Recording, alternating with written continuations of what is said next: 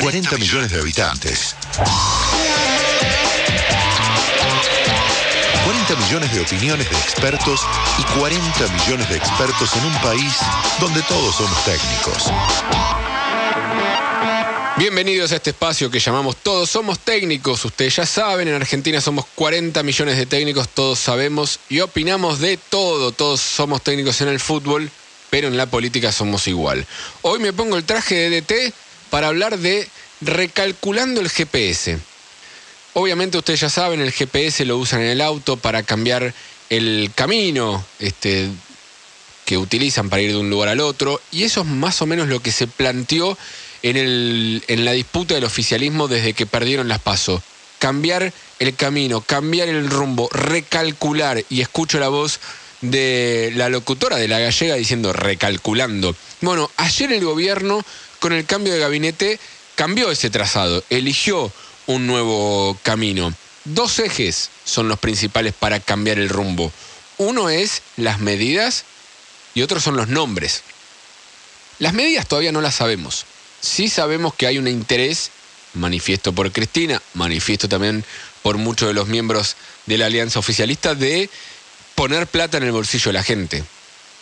Lo que no sabemos es qué resultado va a tener esto en materia económica. Si primero genera un efecto inmediato de satisfacción en el, votante, decir ahora sí tengo plata, y segundo en los riesgos que eso genera, sobre todo en materia inflacionaria. Ya lo venimos hablando acá muchas veces. Cuando no hay plata, poner plata en el bolsillo implica emisión.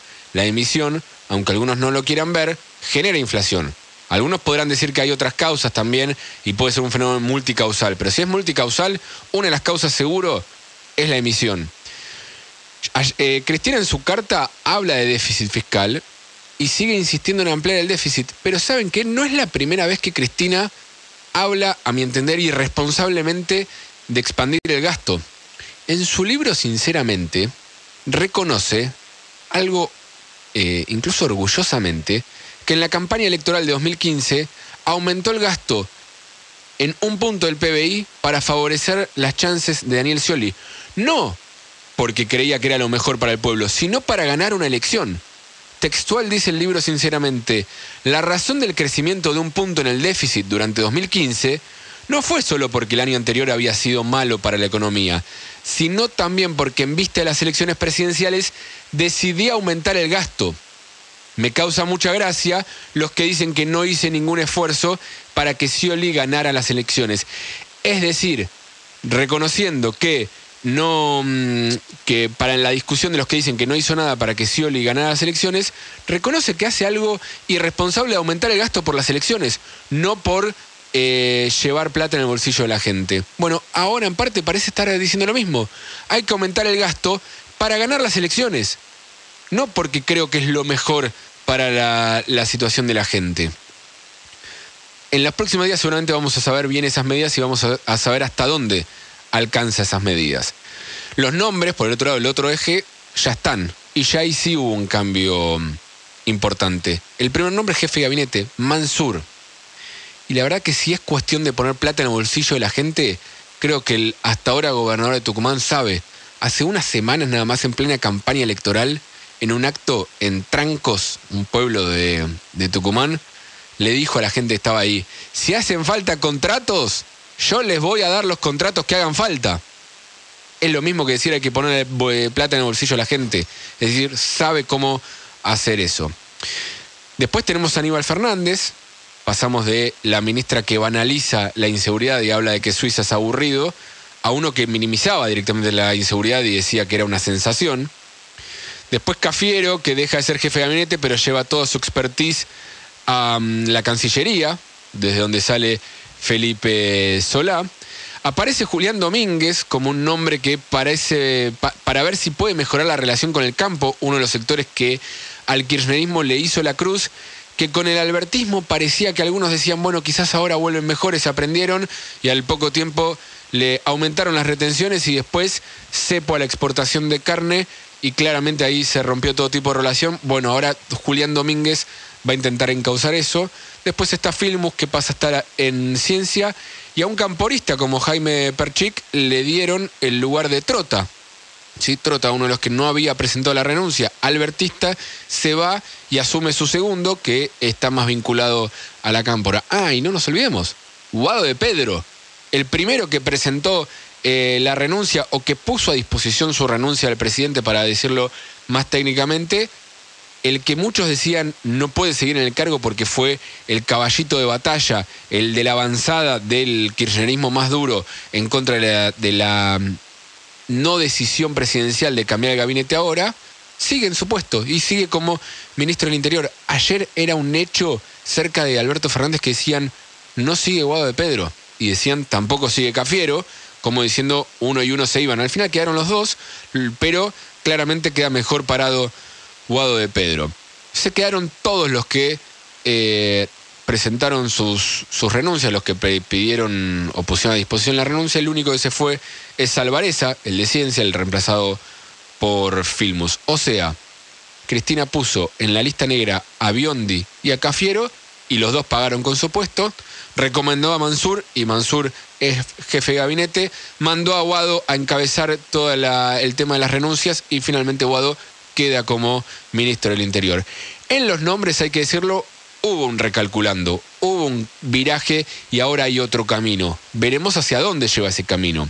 En las medidas, todavía no sabemos. Las discusiones sobre quién tiene el poder a mí me parecen secundarias. Si Alberto, si Cristina.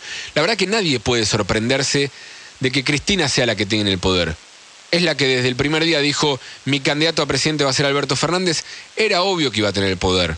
Lo que quizás a, un, a alguno le sorprende más es estas rencillas, estas peleas y estas discusiones que están teniendo tan abiertamente. Quiero compartir un audio de Alberto Fernández donde anticipaba un poco él, ya siendo presidente electo, no lo anticipaba en realidad, pero hablaba de un caso muy similar a lo que le está pasando a él. Escuchen lo que decía en una entrevista con Página 12. Hay una serie que muestra realmente cómo funciona la política, hecha en tono de comedia y es extraordinaria. Es la historia de una vicepresidenta que se queda con la presidencia y a partir de allí todos los personajes que giran en torno a ella existen en la política. Escucharon, ¿no? Habla de lo que le está pasando a él. Una vicepresidenta que se queda al poder y todos los personajes giran en torno a ella. Le preguntaban de las series, él decía que House of Cards no le parecía una serie porque habla de una parte de la política, pero que la política en general no es así, solamente la parte más oscura. Pero habla de otra serie, VIP, y la menciona, pero casi describiendo lo que después va a ser su gobierno. A veces parecería que en serio la política argentina está guionada. Por estos muchachos de Hollywood parece que están todo el tiempo guionando tiene de todo, tiene drama, tiene suspenso, tiene humor, tiene amor, tiene odio, tiene terror, tiene tragedia, mucha tragedia. Incluso tiene muertes, o sea, tiene de todo lo que puede tener una serie. Pero lamentablemente es la historia real que nos pasa a nosotros. Y lo que no creo que esté escrito en esa historia guionada es el final de la historia. Porque volviendo a la metáfora del GPS, en estos dispositivos que ponemos para elegir una ruta, la clave es el destino final. Nosotros tenemos que poner una dirección, un puerto, un lugar a donde llegar y el GPS nos da el mejor camino. Pero si nosotros no cambiamos el destino final, vamos a ir siempre a un lugar quizás que no es el indicado. No importa la ruta que escojamos, no importa si recalculamos con los nombres o recalculamos con las medidas. Lo que importa es hacia dónde vamos finalmente. El Frente de Todos nació como una alianza por espanto, por espanto del macrismo, una alianza para ganar una elección. Así se entendió que Alberto Fernández pase de criticar abiertamente a Cristina Kirchner a ser su candidato a presidente, que Sergio Massa pase de decir que iba a meter presos a todos los de la cámpora a ser aliado y estar sentándose con Máximo Kirchner hoy en el, gobierno. Así se entendió desde el vamos, el Frente Todos nació como una alianza electoral. Hoy, a casi dos años de esa eh, experiencia, el aparato electoral falló y la alianza se vio obligada a reformularse, a recalcular el camino.